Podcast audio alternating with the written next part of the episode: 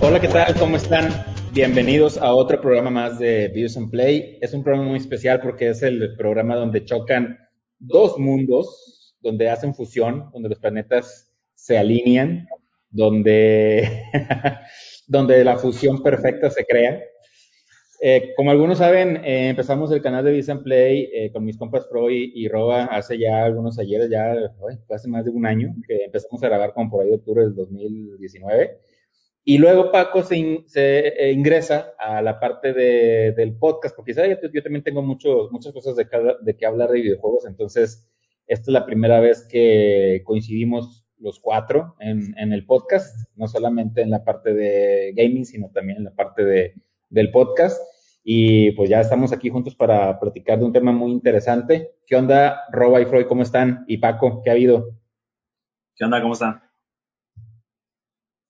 ¿Qué ha habido, señores? ¿Cómo se encuentran? ¿Cómo se encuentran? Por fin nos vemos los cuatro cara a cara, pantalla a pantalla. Ahora sí, por fin. La pari completa, como dirían.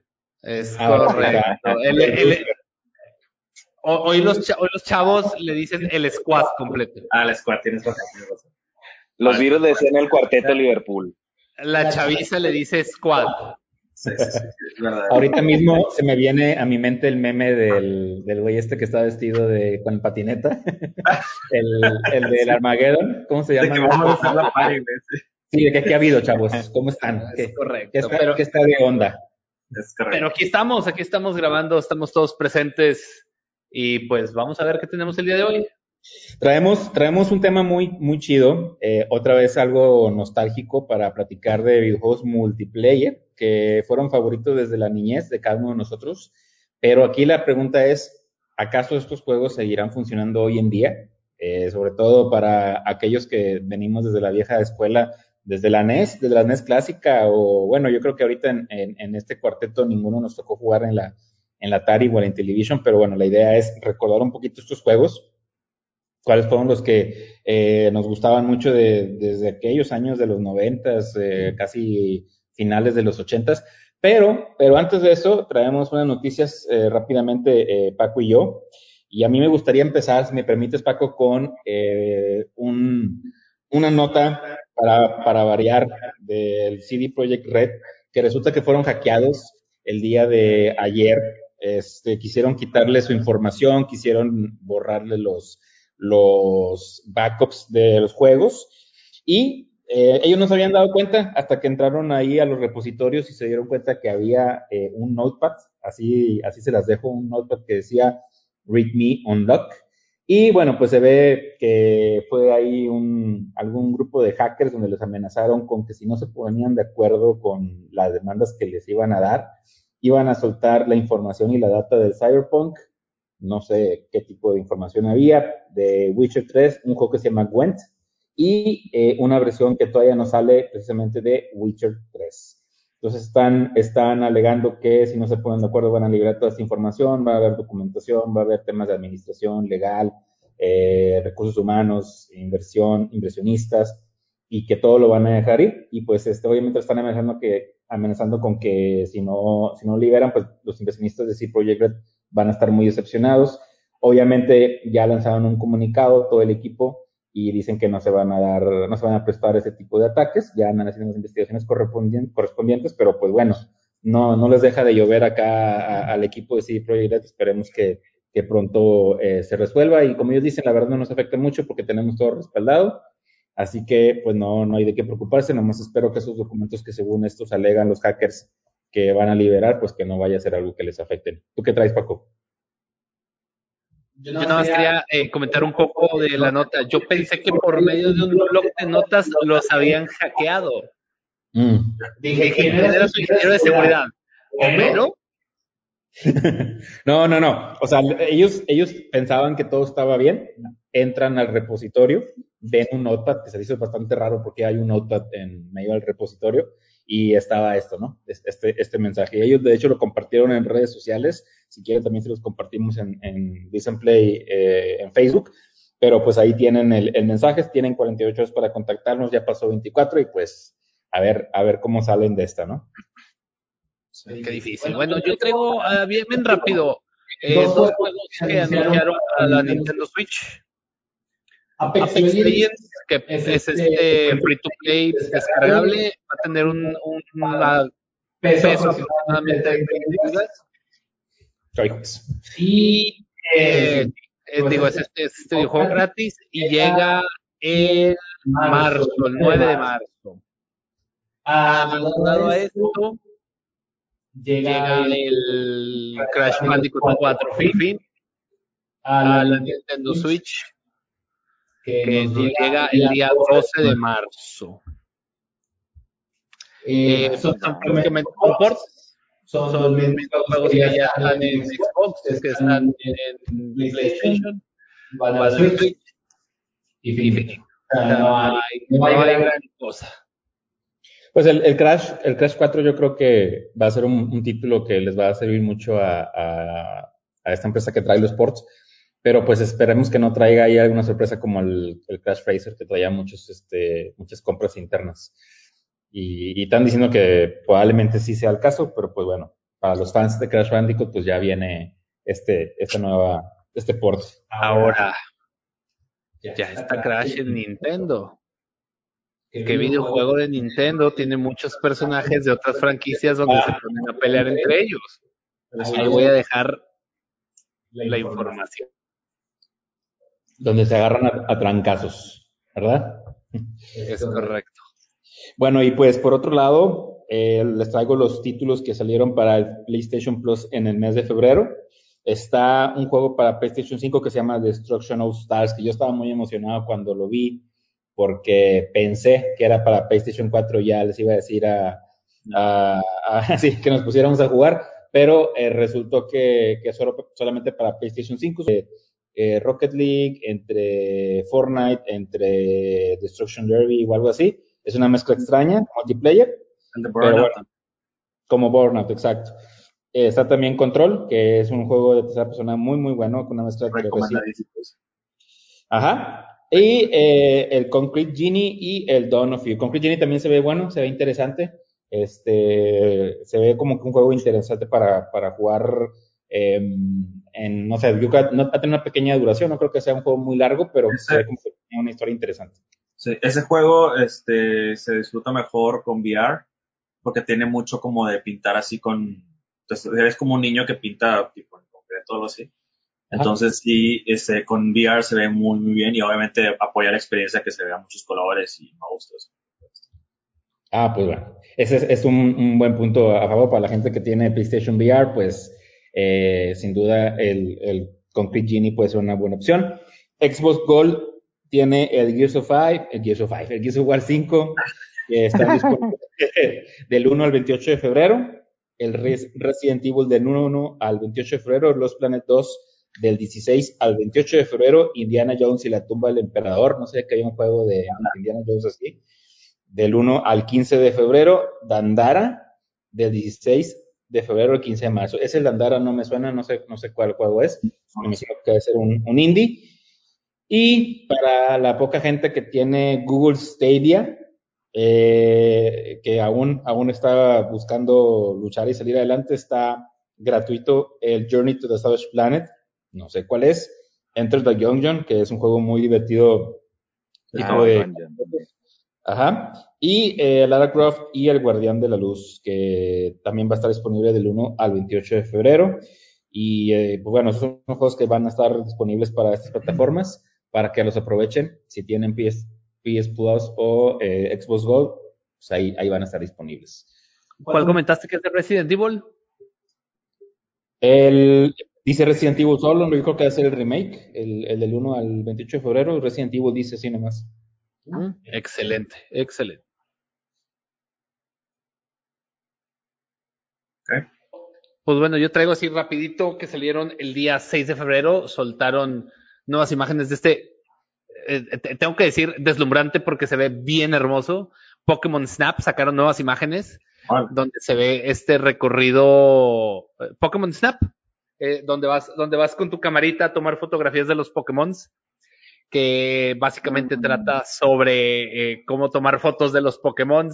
Eh, la resolución del videojuego se ve increíble, eh, pero pues nada más, ¿no? O sea, es, es algo muy trivial, es una sola persona, es ir sentadito, es ir tomando fotografías. y nada más. Y de seguro va a estar a, a precio completo, ¿no? De, como cualquier Claro. título de Nintendo. 1800. No, no van a perder Yo ahí. creo que más caro. Sí. Sí, probablemente. Bueno, Ahí- por otro lado, ¿qué onda? ¿Qué onda? ¿Qué No, onda? no, que acuerdan del juego este que salió, que, que nadie su- que nadie sabe de nada de ese juego que de repente salió el del, el del changuito este, que parece como Dark Souls. El, se llama Black Myth o no sé qué rollo. Ah, ¿cuál es ese? Hay un trailer que se ve súper high end, Ajá. este, que va a salir para PlayStation, creo que sale el 2023 o algo así, pero lo anunciaron y es un juego que nadie jamás se lo imaginó y es como si, es como si fuera una mitología china, tipo como Dark Souls. Este, pero tiene muy buenas gráficas y está rarísimo porque nadie sabe quién lo está haciendo o pues, es como que súper random ese juego, pero pues se ve demasiado bueno como para que, que exista. No, entonces digo, Too good to be Salió, espontáneamente. sí, literal sale espontáneamente y pues parece que está muy bueno, pero pues a ver qué tal. Oye, pues hay que, hay que tener la mira en ese juego para ver quién, quién está detrás y que, y pues a ver si, si resulta un, un buen juego, ¿no? Una nueva franquicia. Oigan, pues por otro lado, fíjense que EA está viendo qué hacer con Anthem. No sé si se acuerdan de Anthem, el juego Ah. que prometía mucho para jugar online, que traía ahí una premisa, sí, como tipo Gears of War, pero pues a la hora de haber sido lanzado, todo lo que prometía resultó eh, mucho menor de lo que, de lo que iba a ser. Y pues, Cyberpunk. Sí. No, y, y este juego resulta que, que, pues salió sin penas y gloria, pero pues ahora EA anda viendo si eh, le agrega más contenido para tratar de revivirlo, para que más gente lo compre, o de plano tirarlo a la basura y ya empezar con otro proyecto que pueda, que pueda funcionar. Entonces, eh, pues bueno, ahí está todavía la disyuntiva, no sabemos qué va a pasar, pero yo creo que ya está algo quemada el nombre de Anthem. Yo creo que si llegan a hacer algo, difícilmente lo vayan a rescatar. Por más que lo quieran eh, levantar, tendrían que hacer toda una estrategia de marketing y de posicionamiento y bla, bla, bla. Les va a salir más caro. Entonces, eh, pues mejor que se, que se lancen a, a lanzar una franquicia nueva, a ver qué, a ver qué sucede con ello. ¿Traes algo más, Paco? Pues nada más para cerrar las noticias con la noticia triste de la semana. Ah, Eh, se nos fue un grande del doblaje y un grande de las composiciones, Ricardo Silva. Eh, tal vez lo conozcan por sus canciones de Dragon Ball Z. En este podcast levantamos todas nuestras manos para darle nuestra energía y que esté en un lugar mejor. Así es, otra víctima más del, del COVID, desgraciadamente. Y, y pues sí, sí, sí, así como dijo Paco, si se acuerdan del opening de Dragon Ball, de Supercampeones, de Robots Ninja, Gulliver, eh, Hello Kitty, inclusive. Sí, parte del sí, soundtrack de inolvidable Pokémon. Hello Kitty. Y bueno, pues todos esos soundtrack, eh, es- eh, Ricardo Silva pues era el responsable y pues se nos va otra, Sí, pues. otra víctima más de esta maldita Chala, pandemia. G, chala, inolvidable. Totalmente. Headshot para Ricardo Silva. Bueno, pues con esto eh, nos despedimos de esta parte de las noticias, ya después de haber lanzado nuestra Genkidama. Ahora sí, vamos a la parte que nos truje en este episodio. Vamos a hablar de los juegos multiplayers que nos marcaron, aquellos que nos gustaba mucho jugar, que disfrutábamos de niños, aquellos que eh, podíamos rentar, pedir prestado, inclusive comprar. Eh, yo me acuerdo que había un título, no lo tengo incluido en mi lista, pero sí había un título que yo rentaba siempre en Videocentro, en Macro Videocentro, Macro Videocentro, güey. que se llamaba, era el Tortugas Ninja 2, era muy difícil de conseguir y, y siempre lo rentaba ahí. Este, pero bueno, es, es como que títulos así que nos hayan marcado, que, que nos hayan este, eh, dejado la huella y que la, aquí la duda va a ser, ¿qué pasaría si ese título lo sacan? O, o imagínense que lo jugáramos por primera vez hoy en día. La duda es, ¿el título sería, sería bueno o resaltaría o sería algo totalmente olvidable? Porque pues la neta de, de morrillos cualquier cosa nos llamaba la atención, por más imposibles que estuvieran los juegos, este, como que ya nos, gustaba jugarlos. Hoy en día ya somos un poquito más exigentes. Entonces, bueno, no sé si les guste, a ver a quién le gusta empezar. Eh, Paco, empezamos contigo con el primer título, en lo que yo regreso porque se me está descargando la máquina. ¿Cómo lo ven? Viene, viene al, al podcast a... Preparadísimo, preparadísimo. Preparadísimo. Un ejemplo a seguir. Es correcto. Bueno, yo abro, abro tema bien rápido con un juego que, que, que todos hemos jugado. Digo, definitivamente Eh, yo recuerdo este videojuego porque llegabas, abrías esa puerta del blockbuster, olías esa alfombra que tenía un olor bien característico que todos recordamos. Sí, sí, Todo el sí, mundo recordamos ese olor a blockbuster. Ese block, o sea, todos los blockbuster aparte leen iguales. Y yo me acercaba Sí. al área de Super Nintendo y encontraba este cartucho que se llamaba Sunset Riders. Ah, la premisa era bien fácil, eran Oh. cuatro, eran cuatro vaqueros que eran cazafortunas y tenías que ir avanzando por los niveles para poder, para poder eh, eh, ir derribando a los jefes, ¿no? Pasabas un nivel, llegabas a un jefe y así eh, sucesivamente. Tenías cuatro vidas, a tres vidas, morías las tres vidas y tenías que volver a empezar. Nada de cheat codes, nada de No, aquí era otra vez desde cero, güey. otra vez, es- nada de guardarlo, nada de memory card, nada, señores. Sí, otra vez desde la lana. Y había varios lugares, lugares random. Por ejemplo, hoy hay un lugar que se llama el Barcade, que todavía lo tiene. Tiene la maquinita para cuatro jugadores. Entonces te puedes, te puedes llegar a sentar a jugar con cuatro compas, acabar el videojuego. Digo, se vuelve un poco más fácil, ¿no? Claro. Porque pues, ya son, son cuatro personas, tienes más oportunidad, pero como quiera, ¿no? O sea, ese, ese sentimiento. Ahora, a, a, a lo que, a lo que preguntaba ahorita Aaron, a mi perspectiva sería, sería, eh, eh, Actualmente jugable. juego actualmente sí, como si, como un indie. No, yo no pagaría un full price de 60 dólares porque ahorita nos tienen acostumbrados a un, o sea, un Ori, un, ah, es más, inclusive hasta un Fortnite, las gráficas que tiene, RAM. Creo que, creo que debería, debería hacer algo diferente para, para que pudiéramos pagar el precio, porque al final de cuentas es un plataformero y sigue, y sigue viendo juegos de plataforma bastante buenos. Sí. Sí, no sé ustedes, no sé ustedes qué es lo que opinen. Sí, yo creo que del Sunset sí me acuerdo mucho, digo, me acuerdo perfecto de, del- de cómo se llama el Comanche. El mexicano. ¿Eh? El mexicano, El mexicano, claro, del de su poncho rosa, así. con de las- Poncho Rosa. Claro. Este, ese era clásico, ¿no? Y, y de hecho, hace poco, bueno, no hace poco, el año pasado, antes de la pandemia, Claro. puso ahí que algunos, este, algunos ROMs y cosas así de, de esos juegos. Y claro que jugamos con 99 vidas y todo el rollo, No ¿no? eran ROMs, Roba, no eran ROMs. Eran, eran, eran originales todos, Roba, por favor. Ah. Porque aquí no apoyamos la piratería. Ni de pedo, ni de pedo. Este, pero bueno, estaba, estaba muy divertido y obviamente en esa época, como tú dices, obviamente sí estaba muy difícil. O sea, si tienes que contar tus moneditas, este, porque pues, eran Si no, vidas, no pagabas las tortillas y te metías en una bronca en la casa. güey. era una bronca, claro, claro. Sí, definitivamente. eh, a mí también me gusta mucho Sunset Riders, que a, a la fecha no me creen estos dos individuos que yo me lo acababa con una moneda. El Sunset Riders jugaba con este Cormano, el, el mexicano precisamente. Y ¿Cómo se llamaba? Cormano se llamaba, sí, ¿no? Cormano. Sí.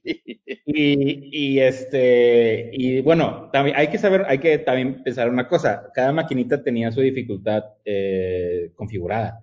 Yo no sé si el que yo llegaba a jugar estaba en fácil o estaba en normal o no sé. La, la neta sí me lo acababa con 25 centavos de dólar. Eh, era el juego que yo usaba para poder esperar a mi mamá en lo que, en lo que llegaba de todas las tiendas. Pero pues sí, muy, muy buen juego. Y lo acaban de sacar hace poquito. Te voy, a, te, te voy a decir lo mismo que Hal le dice a Riz. No acabaste el Mortal Kombat. Nadie le gana a Sub-Zero. Nadie. No seas mentiroso. Na- nadie puede ganar, nadie puede acabar ese juego con 25 centavos. Pero sí, o sea, es, es, de hecho, lo acaban de sacar precisamente eh, como indie para consolas también, 14 dólares o un precio así que dices, nah, no, definitivamente no. Sí, yo creo que estaría bueno que saliera, pero para el sistema de, de Switch, el online. Deberían de incluirlo en el, sea- claro, sí, claro, definitivamente. Sí, ahí sí sería buena opción. Eh, a ver, entonces, ¿quién, quién, se, ¿quién se echa el siguiente antes de que siga yo? ¿Quién? ¿Roba o Freud? Ay, antes de que siga yo, espérate, loco. Sí, sí, la humildad ante todo. No, por Roberto, por favor. A ver, es que bueno, yo a tengo varios juegos que la verdad antes sí, sí me gustaban mucho. Yo me acuerdo de, de particularmente dos, y mejor los platico así rápido para no agarrar tanto tiempo, pero me acuerdo mucho que estaba, obviamente yo rentaba videojuegos en un lugar que no era como, era un lugar como que totalmente alternativo, no era ni videocentro ni esas cosas, pero tenían muchos juegos y tenían juegos nuevos. Y me acuerdo mucho de Super Nintendo, yo había uno que se llamaba Saturday Night Slam o algo así, que era de lucha libre. ah, Este, claro. Pero para pero este- Nintendo, ¿no? estaba cool porque tenían como poderes especiales los monitos y, y estaba muy divertido, o sea, literal estaba muy divertido el juego. No era el típico de la WWE o WWF que antes era. Este, era como un poquito más como arcade. Este, entonces estaba muy divertido porque había personajes de que literal un mexicanito, había un como japonés, estaba el vato. Creo que el de Final Fight, el, el Haggard, salía ahí, lo que está súper. Sí. Este, Es juego Totalmente, sí, sí, sí. siempre lo rentábamos y pues se podía jugar ahí de varios jugadores, entonces estaba el de, el de muy bueno. Eh, y el otro que también rentaba mucho es uno que se llama Metal Warriors.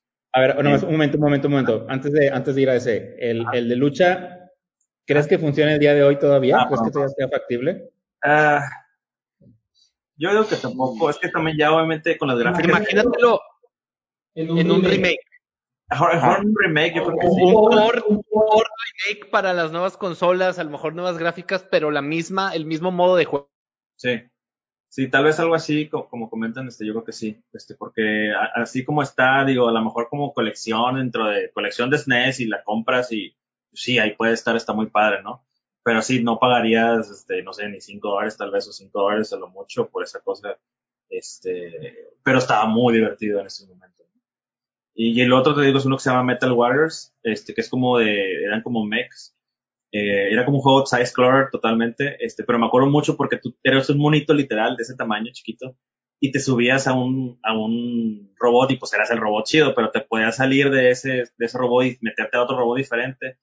Y lo padre es de que mientras te salías, pues nomás tenías una metralletilla bien mala que pues no le hace nada, daño a nadie, entonces tenías que como que correr rápido al otro robot que quisieras agarrar para poder tener ahora sí los poderes chidos. Entonces, juego Pacific. Rim, pero en, en, en SNES. ¿Eh? Un Pacific Rim, pero como, como en Es SNES. correcto, André, como un Pacific Rim. muy bueno, este, con shooter y todo, y estaba, pues la verdad me gustaban mucho las gráficas y los, los monstruos, digo, los robots se movían muy padre. Eso es algo que siempre me gusta y que siempre le comento a Ronnie Freud, que, que yo siempre me fijo mucho en cómo se mueren los enemigos, porque como que siento que es el factor de que se hace más padre el juego, ¿no? En vez de que se desaparezcan y ya, no sé. Más satisfactorio el saber Claro. que, que, que vas ganando, ¿no? Que vas eliminando a los enemigos. Sí, sí, o que explotan en confeti, pues digo, entiendo por qué son, pero, Como en Mega Man, que ex- explotan en pelotitas. ajá, exacto. Ok, Pero bueno, ¿Y ese juego funcionaría o no? Yo creo que hacer un remake tendría que ser algo ya totalmente diferente, ya no como side scroller, tendría que ser algo a lo mejor como 3D normal, o sea, como si fuera un shooter tipo como Resident Evil, así de que over the shoulder, a lo mejor se vería padre. Este, pero tendría que ser como un IP totalmente diferente, y pues ya tenemos, ya ahora tenemos ya el Armored Core, que es más o menos eso, pero pues más chido, entonces. Muy bien, pues. Eh, repite el nombre otra vez de ese robo. ¿Cómo se llamaba? Metal Warriors. Metal, Metal Warriors. Warriors. Sí, la portada estaba chida, era como un robot rojo, este, así muy machín, tipo, tipo anime 100%. Ok. Metal Warriors, pues, va- voy a, voy a buscar la portada para, para verlo, a ver cómo, cómo era el, el título. Bueno, yo antes de que, antes de que hable el colega Freud, voy a hablar Camarada. de, sí, camarada. Em, yo voy a hablar de uno que ahorita creo que se lo gané Paco, Paco creo que iba a hablar de él, pero bueno, ya, ya lo mencioné. y eh, bueno, pueden ser varios, pero yo creo que todos caben en el mismo Suéltalo, título. suéltalo. Es el, es el Tortuga Ninja 4 Tortugas en el Tiempo, ya sea eh, la versión para maquinita o la versión para Super Nintendo, que la verdad era un juego muy divertido, sobre todo, uno, porque era, obviamente era las Tortugas Ninja y era cuando estaban en su apogeo, o sea, cualquier juego de Tortugas Ninja era como que wow. Dos, tenía un soundtrack muy chido, la, había una canción al principio en la maquinita, en el Super Nintendo no, en la maquinita había un soundtrack, una canción que no era precisamente el tema de las Tortugas Ninja, sino que era un tema, eh, que creo que era una canción que salía en el tour de las Tortugas Ninja. Todavía me acuerdo de esa canción, ¿eh? Sí, Todavía me cara, cara, cara, cara. Está muy, muy, muy, muy divertida. Todo el soundtrack es maravilloso a pesar de que son 16 bits. Así es. Y tenía niveles, eh, parecerían en primera instancia variados, o sea, porque había diferentes fondos, había diferentes épocas, pero en realidad el juego, el core, era el mismo. O sea, la verdad es que era, era algo repetitivo el juego. Ahora, eh, funcionaría hoy.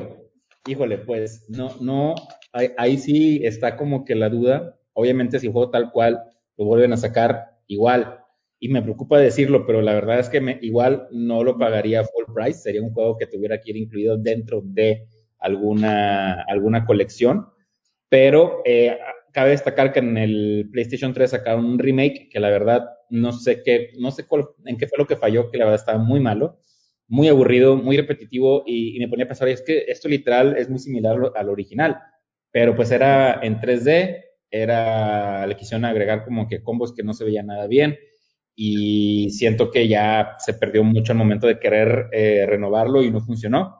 Entonces, eh, pues sería, tendría que ser una copia tal cual. Hay una, hay una compañía que la vez pasada ah, mencioné que se llamaba Arcade Up, que hace réplicas de maquinitas para tu casa, que cuestan como 300, 400 dólares, y ya sacaron una, un arcade, un gabinete que viene con el en el tiempo. Ese yo creo que sí puede funcionar la duda es por cuánto tiempo puede funcionar. O sea, no sé qué tanto nos vaya a gustar como que jugarlo hasta terminarlo. Este, esta vez que lo jugamos en, en, el, en el video que hicimos en Beers and Play, eh, lo disfruté. No lo jugamos todo, llegamos que como al, barco pirata, ¿no? Más o menos ahí llegamos en el... Sí, jugamos un par de... Un par de... Sí, y este, y ya estaba como que cansándonos un poquito. Entonces, eh, pues son, son, juegos que en su momento estaban muy chidos, pero no nos cuestionábamos mucho si el juego era repetitivo o no. No más queríamos jugar. ¿Qué onda, Paco?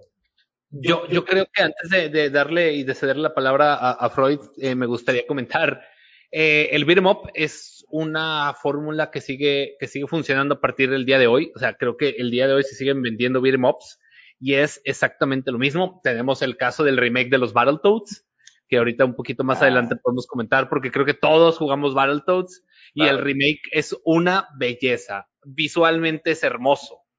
Es, y es la misma, y es, y es lo mismo. O sea, vamos a acabar con todos los enemigos que hay en la pantalla. Y ahora, este está raro porque es un three player eh, beat'em up. Y, bueno, o sea, a lo que voy con esto es, eh, yo creo que no funcionaría por dos cosas, porque una, desafortunadamente, ya casi nadie sabe quiénes son las tortugas ninja. Nueva generación, eh, tienes que enseñarle, o sea, a los de arriba tienen que pasar la batuta hacia los de abajo, si no, se están perdiendo los valores Sí, está, se está perdiendo el, las tortugas ninja, a pesar que las últimas películas son muy malas. Y, y, dos, el tema de que se vuelve repetitivo y no es tan visualmente agradable, eso es lo que lo hace no tan, no tan comprensible a eso, ¿verdad?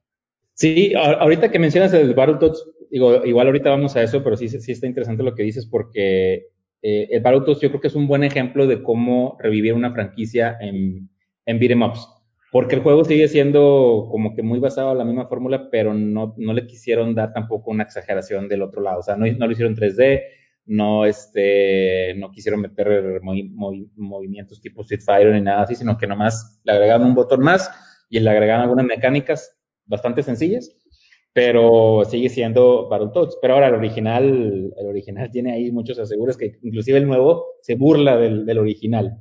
Entonces, eh, eso está, está bastante chido. Este, y se me fue lo, ah, y finalmente también, eh, no sé si, ya, ahorita que lo volvimos a jugar aquella vez que lo, que lo jugamos en el, en el video, eh, por más épocas y años en los que viajamos en el tiempo en el videojuego, el core seguía siendo el mismo, o sea, nomás nos ponían eh, eh, Food Soldiers en dinosaurios, Food Soldiers en, en la época de los barcos pirata y Food Soldiers en el futuro, pero el juego era prácticamente igual, pero de morrido no nos dábamos cuenta. Pero bueno, eso es lo que yo iba. Ahora sí, le cedemos eh, la palabra a Freud y ahorita también vamos a mencionar algunos que están mencionando aquí en los, en los comentarios del, canal, pero primero vamos con, con Freud. Bueno, pues gracias. Eh, ahorita que estamos por iniciar, estamos platicando que había uno que era multijugador, pero era RPG también, el Secret of Mana. El Secret of Mana, buenísimo yo me acuerdo, o sea, en esos ayeres que yo estaba esperando el fin de semana porque nos quedamos a dormir en casa de un amigo, güey, hasta acabarnos el juego y éramos tres. Y era, no me dormía, güey, hasta que eran como las cuatro de la mañana que de plano el ojo ya no te dejaba y ya te quedabas quietón y en la mañana desayunar en chinga para volver a jugar, güey y me acuerdo que tenía como siete magias distintas, entonces al principio solo empezabas con uno y luego ibas consiguiendo los otros dos y ya se juntaban ahí este contigo para jugar. Ese me acuerdo que me gustaba mucho. Y, estaba largo, ¿no? Y, pero no recuerdo si tenía, Tenía, tenía, batería para grabar. Ese no, no recuerdo, era por password o no. No recuerdo, la verdad. No, según yo se quedaba grabado. Ok, Sí, ¿y, sí, y tú consideras que el día de hoy, el día de hoy sigue, sigue funcionando? Pues mira, siguieron sacándolo porque el juego empezó en el 90 y, ¿qué les dije? 93. Sí, más o menos. Sí, empezó en el 93. Este, y, y siguieron sacándolo en otras plataformas. Sa- Salió en PlayStation 4, salió en este, incluso para Android, para PlayStation Vita, en Windows y en iOS. Y, digo, obviamente con otros nombres, eh, pero a final de cuentas, bueno, en, en Japón creo que lo, lo conocían como Seiken Densetsu, que la verdad hasta, Ah, claro, si no, claro, claro. si no lo busco, la verdad ni, ni me acordaba, la verdad, muy, apenas me acordé del nombre de Secret of Mana. Ajá. Y ese, te digo, me gustaba mucho jugar ese. Era el- la portada era un árbol gigantesco y se veían tres monos chiquititos así como que apenas en las raíces del árbol. Tipo, el. Es parecido al Chrono Trigger. O Sí, sea, el, sí, sí, el sí. tipo de la temática, el videojuego, el cómo jugarlo. De hecho, en alguna, si te pones a buscar en internet, hasta lo comparaban un poco con Zelda, el modo de juego. Entonces, no sé por qué con Zelda, pero estaba haciendo eso. Entonces, este, ese te digo que era de los que me gustaba mucho. Ah, actualmente, tal vez sí pudiera funcionar porque, pues, por, por ejemplo, ahorita nos estamos juntando a jugar el Vermintide, que es más o menos algo por el estilo, que es para cuatro. Tal vez podría funcionar. Yo creo que sí podría funcionar. Y digo, si le pones gráficas nuevas y una continuación de la historia interesante, tal vez sí podría funcionar aún como juego normal. O sea, no como indie, sino una, un, un lanzamiento nuevo o una continuación. Ese es uno. Eh, el que otro que me encantaba y que estaba ultra perramente difícil, el Double Dragon, que era nada más para dos, pero cómo me encantaba ese juego. Una belleza, ¿Cómo güey. nos gusta, cómo nos gusta sufrir? Sufrir, cabrón, claro, güey. A mí me encantaba. No me sale el poder de la patada, güey. Hasta que te salía, güey, te sentías el mejor. güey. No, me encantaba ese juego, güey. Y lo peor es cuando salía el jefe este, el bobo, ¿no? ¿Te acuerdas? El abobo, abobo, Ah, güey. la bobo, la bobo. Sí, Y luego ya ves que había como que una parte donde era como una arena y de repente te salían nada más así puros jefes. Ajá. Pues ese me gustaba mucho, pero solo era de dos. O sea, multijugador dos, pues muy poquito. Pues, Pero ese sí. sí. Que para Pero el estándar sí. del tiempo, ese Sí. era, ese era el estándar, porque era Sí, del mes, ¿no? sí, sí. Fue el primero. Como el Contra, haz de cuenta que también eran dos. Pero sí, ese el Double Dragon a mí me encantaba. Obviamente, no me acuerdo si tú desde el principio ya podías hacer todos los movimientos o los ibas adquiriendo. No me acuerdo.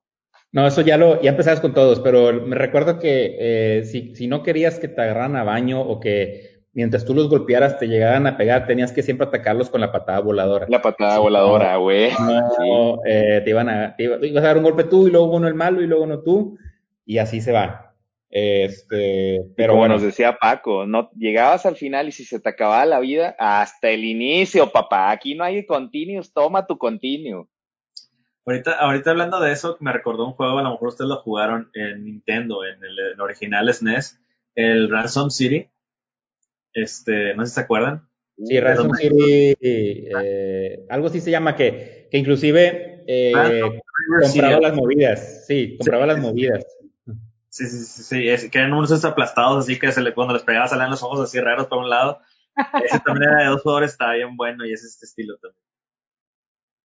Sí, sí, sí, sí. No sé si el Double Dragon cabría ahora en la actualidad, pero este, tal vez como. que hicieron como un remake. Sí, sí hubo un remake, pero no sé qué tal, qué tal pegó, la verdad. No, no he investigado con Hasta eso. película, que hasta película tuvo, ¿eh? El Double Dragon. Sí. Ah, sí, es cierto. En- En es esas cierto. películas noventeras que, que era la fama como de sacar de videojuegos que estaban Tipo Street Fighter, tipo Street de- Fighter con Van Damme. Street. Fighter, ajá, las tortugas ninja, todas esas, Sí. y tienen su, tienen su, su película.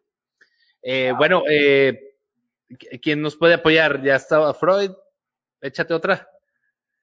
Um, Roba, vas. Bueno, yo por, por, digo, ahorita apoyando ahorita lo que dijo Freud del Secret of Mana, digo, a mí me gustan mucho los libros de arte de videojuegos, la verdad tengo una colección que está aquí atrás. ok, sí Este- se ve, sí se ve. Y de hecho el libro de arte de Secret of Mana está muy bueno. Si alguien ¿Ah, lo sí? quiere, está bastante cool. Digo, no lo he comprado todavía, pero ya lo tengo así traqueado y todo el pedo. Sí.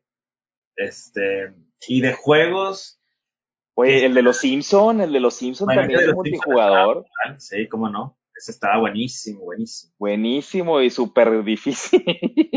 Lo Ese, único malo, ese también. Dale, dale, dale. ah, no, que lo único malo de ese juego es cuando te tocaba. ¿Quién era el que no? Era, creo que Lisa, que era la de la cuerda. Que Sí, estaba bien sí. aburrido jugar con ella. sí, sí. Este, los demás estaban cool, pero eso estaba muy bueno. Bueno, Sí, Mash era- tampoco crees que me emocionaba que me tocara Mash. pues sí. Sí, que bueno, también sacaron, fueron, fueron de esas partes donde empezaron a sacar estos, estas arcades de cuatro jugadores, que son Set Rider, que es Sí. Tortugas Ninja, que es X-Men. X-Men, cierto, güey. Y, el original, este, el Gauntlet, ¿cómo se llamaba? El. ah, Que era como medieval, que era como era un arquero y un güey que tenía. Ah, sí, sí, sí, estaba acordándome de ese también. Sí, sí. Era un espadachín, un arquero, un mago y Ex. otro más. que- que- al- algo de Axe, ¿no? Sí, era un nombre así raro, pero era de esos, pues también estaba muy bueno porque era exactamente la misma fórmula, pero ahora en fantasía. El Golden Axe, ¿no? Sí, ándale, Golden Axe. Creo que sí era Golden Axe. Golden Axe. De Sega. Sí, de Sega. Oye, Que no, eso- había, había una denominación para ese tipo de juegos, ¿no? Creo que el, eh, eh, eh, el epítome o, o la cumbre más alta fue con eh, Metal Slug, que eran estos juegos que eran tragamonedas, que eran los que, los que se comían literalmente tu dinero. Tu domingo. güey.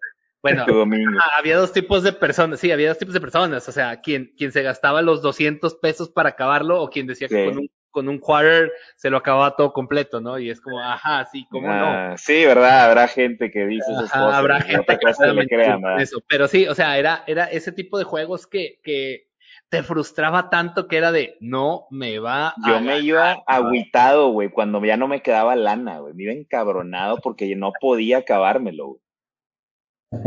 Oye, no, la presión, eh, la gente de hoy no sabe la- el estrés y la presión de que eh, pierdes tú, pierden todos tus amigos, empieza el, el conteo de, de Game Over. Mete la moneda, no- mete la moneda. Ya no tienes tokens, y ya no tienes tokens, tienes que ir a cambiar Y en te ibas friega. corriendo, güey, a la cajera a comprar el chingado token, Sí. y cuando regresabas, Oye. ya, te moriste. Oye, y luego, espérate, no, y todavía subía el nivel de dificultad cuando tú ya no traías lana, tienes que ir con tus papás a pedirle más dinero para, el- para los tokens. de- o sea, era- eran dos spots, o sea, era primero con, el- con los papás, allá donde Sí. están comiendo, tragándose la pizza que no les gusta, que se veía bien gacha, Sí, y luego sí. de ahí vete a la maquinita a sacar más dinero, ¿no? Pero eso es, es toda una, una odisea completamente con el tema de los arcades.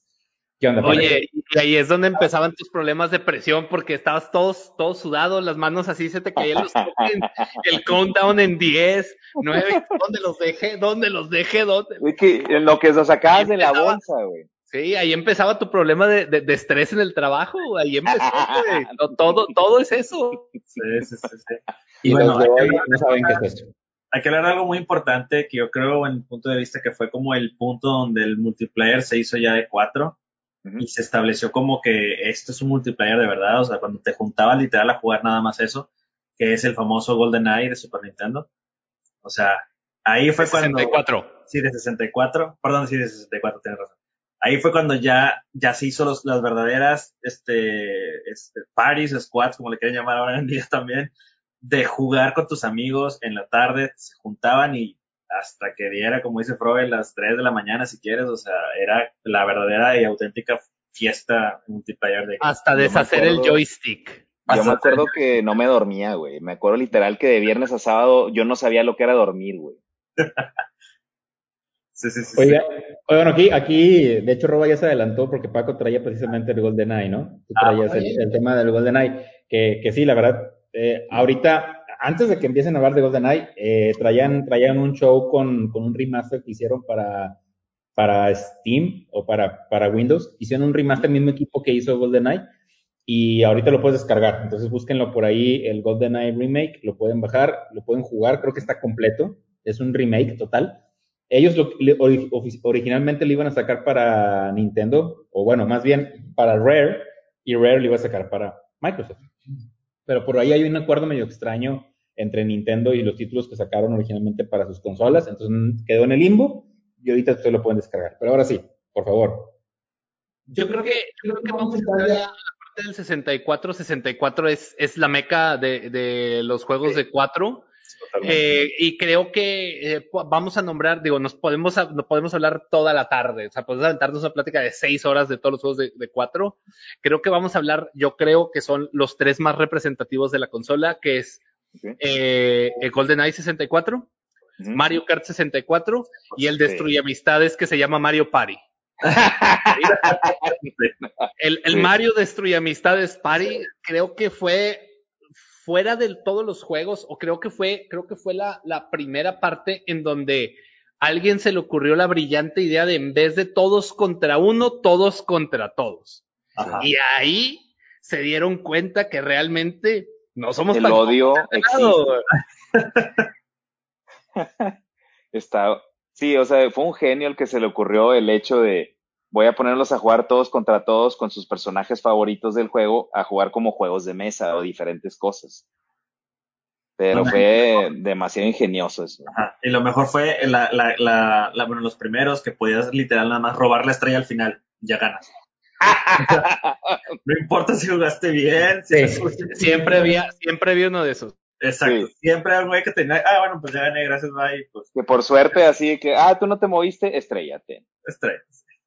Pues, pues, sí, de hecho, digamos que el 64 fue la primera consola que utilizaba juegos de single player y los convertía en multiplayer de forma divertida, que hoy en día se está haciendo hoy como un estándar de que yo saco un juego que tiene una campaña, pero como bonus meto una parte multiplayer, aunque el juego no estaba hecho originalmente para ello.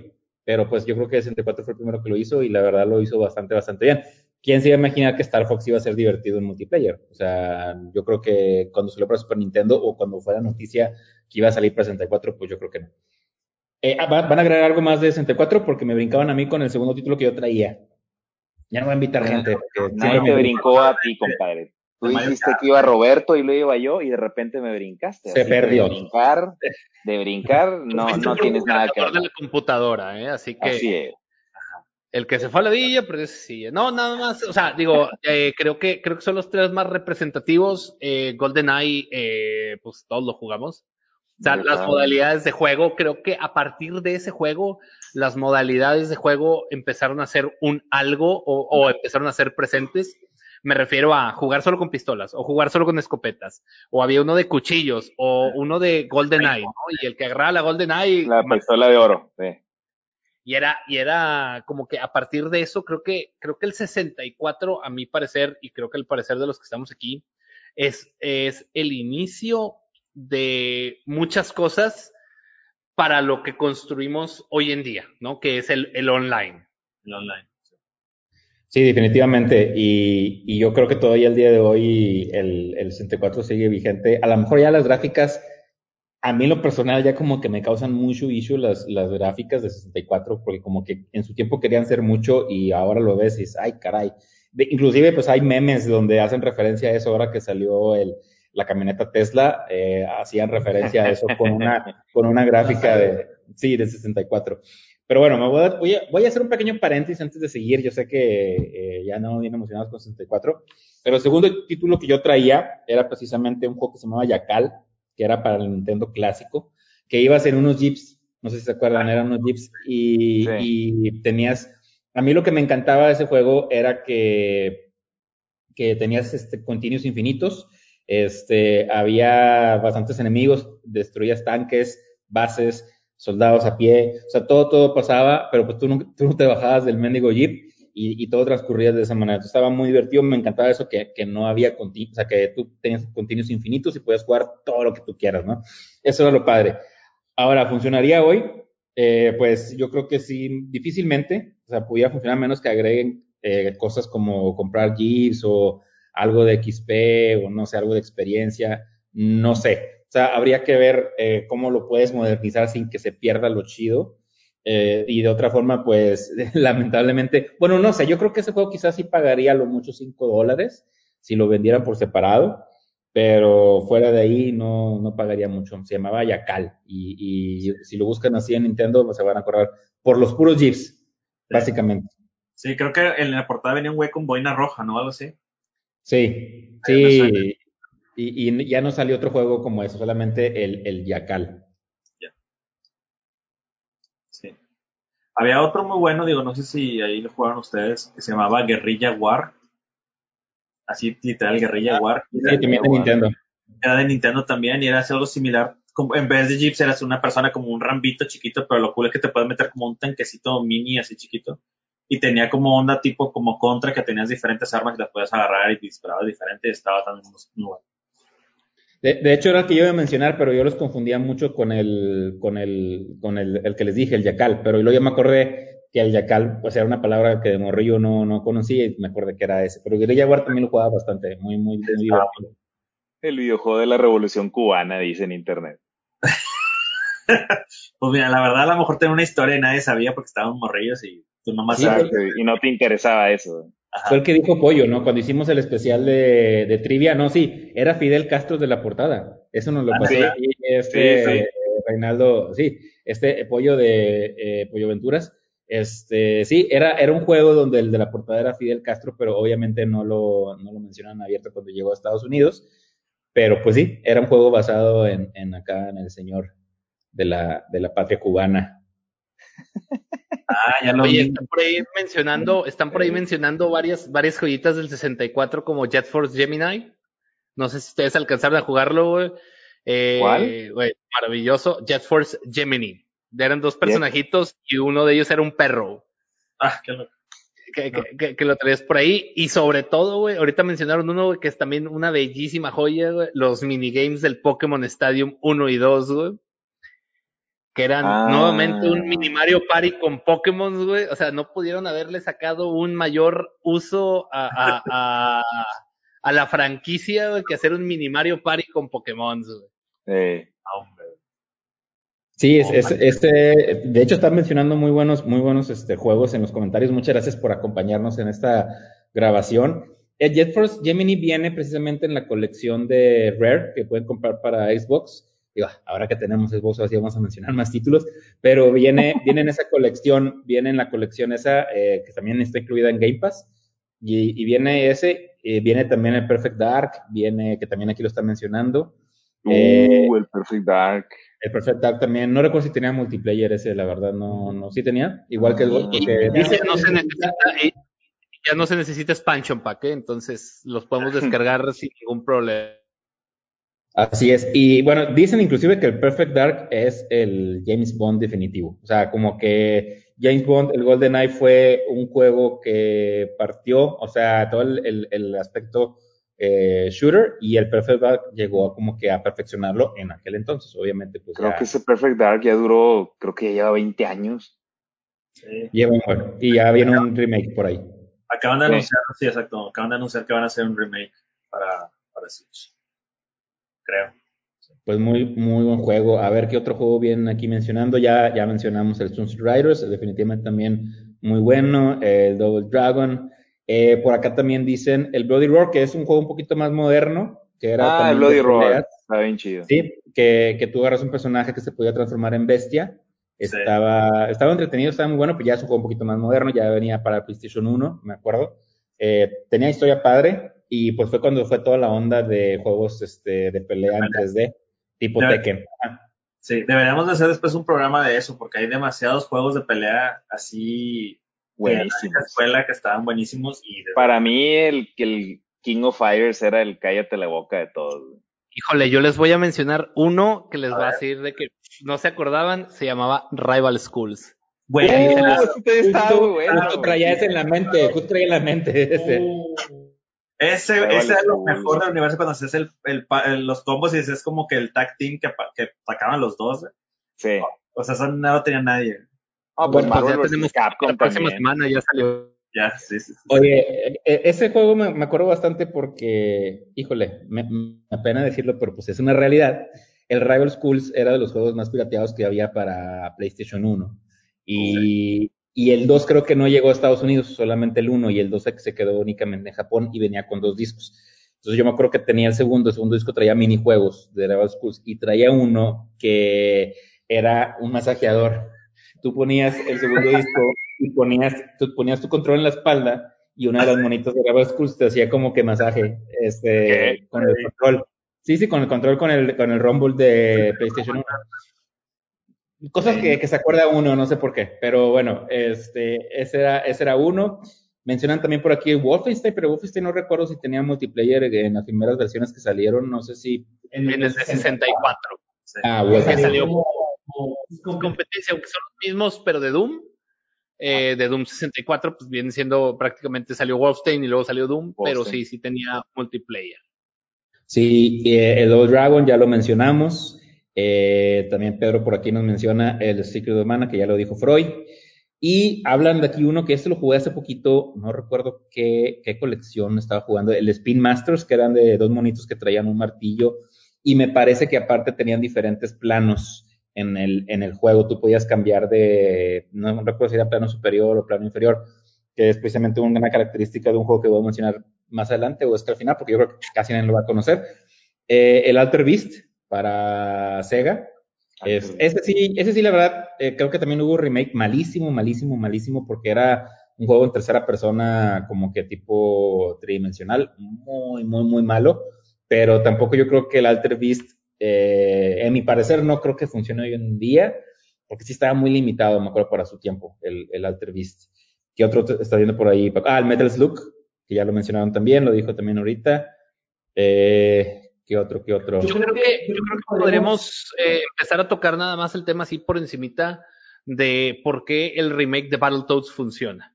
Y por qué el remake de Battletoads funciona a comparación de los otros, ¿no? Digo, creo que todos aquí tenemos la edad suficiente para habernos frustrado por Battletoads en los noventas. Claro. Eh, sobre todo el maldito nivel de las motocicletas.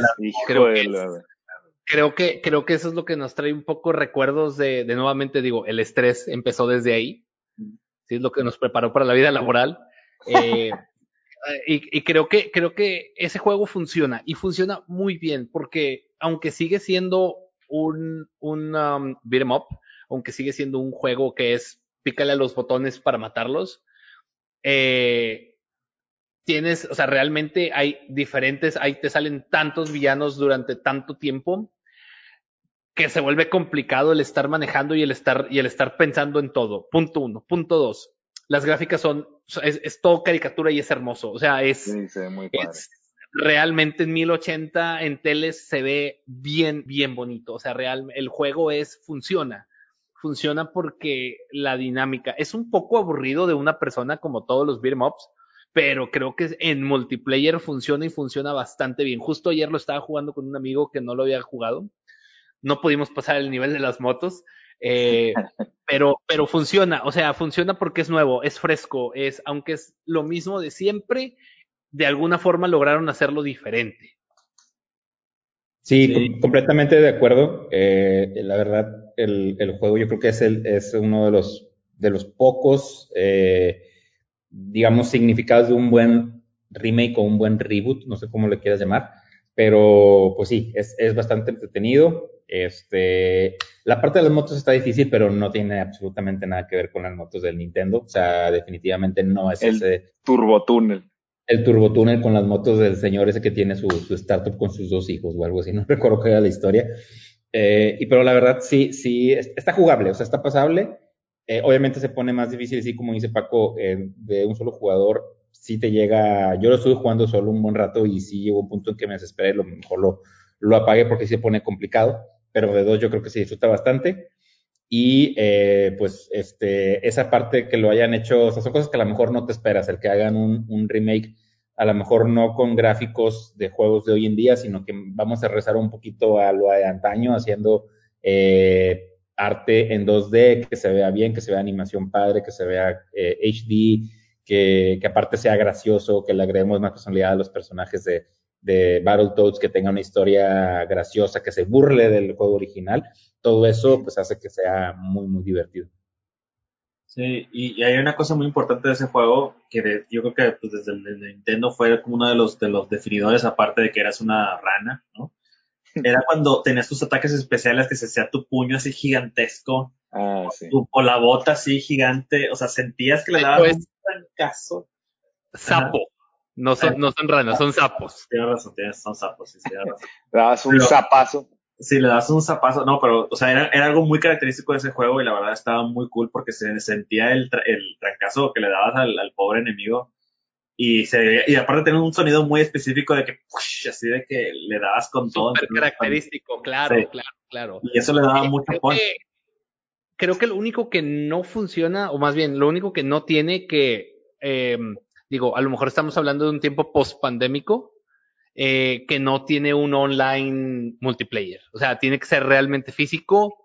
Y creo que esa parte es lo que creo que hubiera, lo que hubiera resaltado el juego, porque, digo, también ahorita, hoy en día, inclusive fuera de pandemia, el moverte a jugarlo no es tan frecuente como, como lo pudimos haber hecho, un, si lo pudieron haber hecho un online, y creo que esa hubiera sido la respuesta para hacerlo un maravilloso juego y no se quedara nomás en el, en el bueno.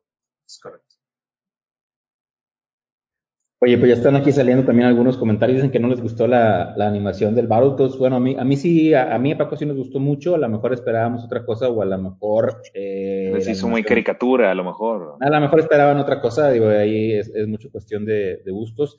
Están mencionando, oye, me da mucho gusto porque vienen varios, varios títulos aquí en los comentarios, el Bomber- Bomberman 64, Donkey Kong Bomberman. 64, obviamente todos los que venían para 64. Está bien difícil, no manches, güey. Eh, ¿Cuál?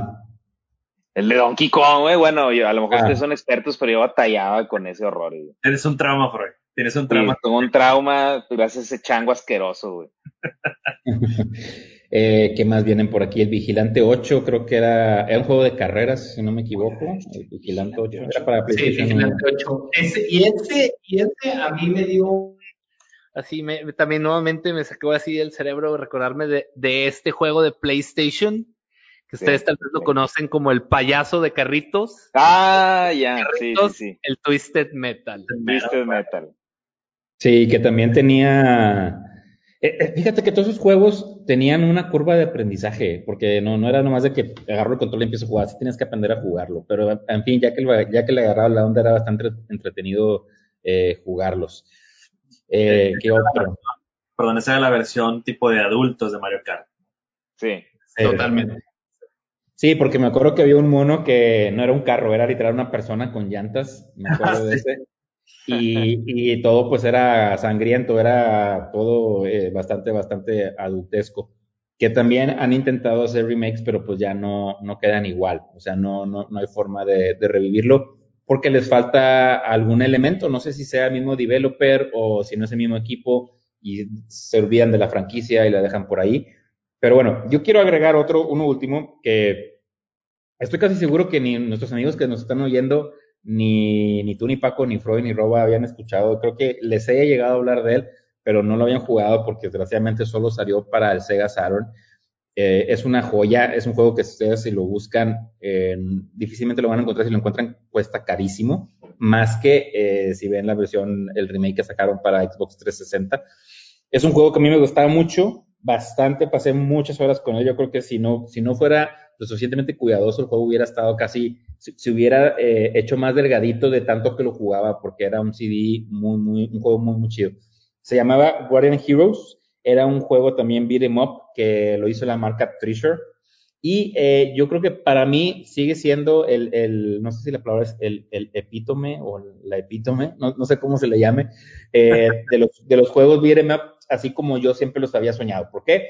Porque era, tenía chorros de personajes muy, muy divertidos, tenía una historia buena, tenía bastantes caminos por donde avanzar, tenía creo que seis finales, tenía movimientos tipo Street Fighter y combos muy, muy buenos, tenía tres planos, o sea, tú podías eh, navegar en tres planos en un mismo nivel, y los ibas haciendo cada vez más fuerte, entonces llegaba un punto en que tú hacías una especie de kamehameha, empezabas así como que con un rayo muy delgadito, y ya cuando ibas como en el cuarto quinto nivel, hacías un kamehameha así de que abarcaba toda la pantalla de lo fuerte que te ibas haciendo.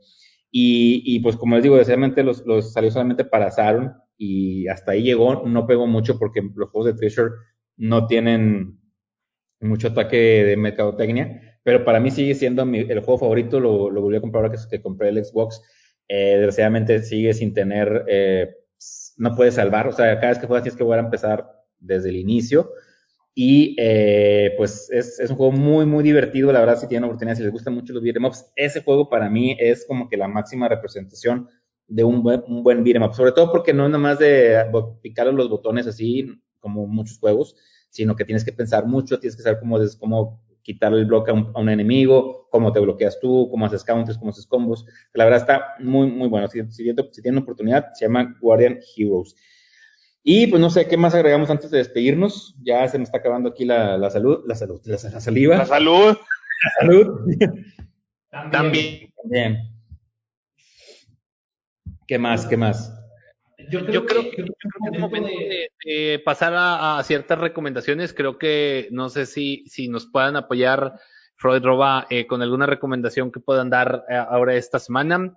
Eh, si quieren en lo que ustedes piensan, yo puedo, yo puedo comenzar. Lo, lo, lo, que te había dicho que lo traigo muy en la mente, Aaron, que he estado jugando incansablemente, es un juego indie que se llama Katana Zero.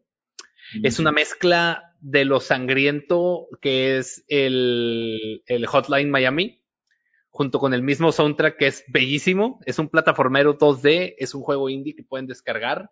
Eh, yo lo tengo en Xbox Pass, no sé cuánto cueste ahorita para las consolas, pero no debe de estar caro. Está también para Switch. Y es una joya en cuanto a historia, en cuanto a música, en cuanto a gameplay. Es de estos plataformeros que tienes que estar jugando y jugando y jugando hasta que te sale todo el nivel. Yo le doy 9 de 10 porque es excelente, güey. Bien.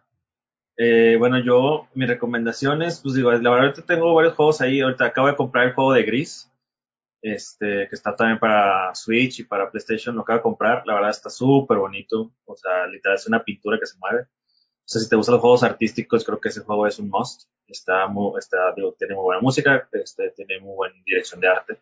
Y es un juego más como narrativo, la verdad, no es, es como plataforma raro, pero, este, pero la verdad creo que ahí es más como apreciar la belleza del juego en sí. La verdad está muy bonito. Y pues bueno, una cosa así para adicional, pues ahorita estamos jugando este, Freud, este, y yo, con otro amigo también, el Vermintide 2, que también está muy bueno.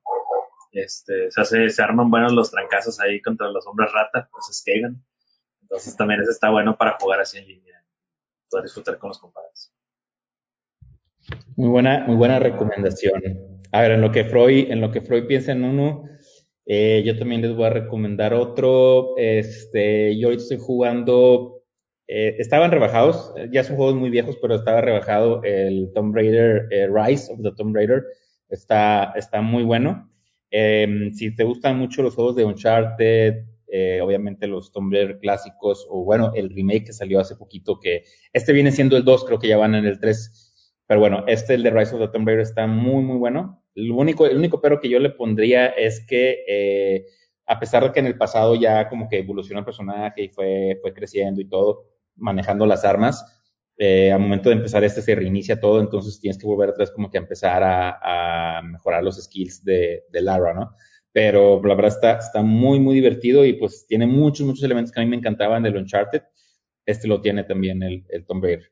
Y otro que también estoy jugando es eh, el de Star Wars, este, el Jedi, uh, se me olvidó. El de Fallen Order. Fallen Order. Ese mero, es el de Fallen Order. También está muy bueno. También me recuerda bastante a Uncharted, pero como de Star Wars. Y, y, tiene elementos muy, muy chidos. Y pues ojalá que ya salga pronto la secuela. Y bueno, que también eh, lo padre de esto es que es canon. Y la historia pues también va por ahí entrelazada con lo que está pasando en, en Mandalorian. Mm, ok, ok. Pues no sé si hayan jugado uno que se llama Little Nightmares. O si ¿Cuál? lo habían visto ah. antes. Little Nightmares. Pequeñas ah, pesadillas. Sí, sí, sí. Va a salir pronto el 2, entonces el 1 la verdad lo vi, me gustó muchísimo. Está no sé el 2 qué tal vaya a estar, pero me gusta mucho la gráfica, ese que está tétrico, así, cañón. Ah, spooky, cute, raro, sí. Sí, sí, sí, está como que está tierno, pero el que te va persiguiendo no está tan tierno, así que digamos, güey, entonces está interesante. Y el, el de la, no sé si han visto la portada de Back for Blood, que se parece al de Left 4 Dead. Sí. sí, claro. Ese va a salir en junio de este año y creo que sí he escuchado igual este, muy buenas este, referencias de ese juego. Turtle Rock Studios, no sé si lo conozcan, yo no había escuchado antes a ellos, pero he escuchado muy buenas referencias de este, el Back for Blood, que es este, es de multijugador igual y este, creo que se valdría mucho la pena comprarlo, igual que el Little Nightmares. Aunque creo que el Little Nightmares solo es descargable. Sí, creo que sí hay una, bueno, no, no estoy muy seguro si hay, si hay versión física, en- bueno, hablando de Switch, no sé si las demás Sí. consolas, pero bueno, sí, es una muy buena recomendación y está continuamente en, en oferta. Oigan, pues bueno, ya, ya con esto eh, nos despedimos.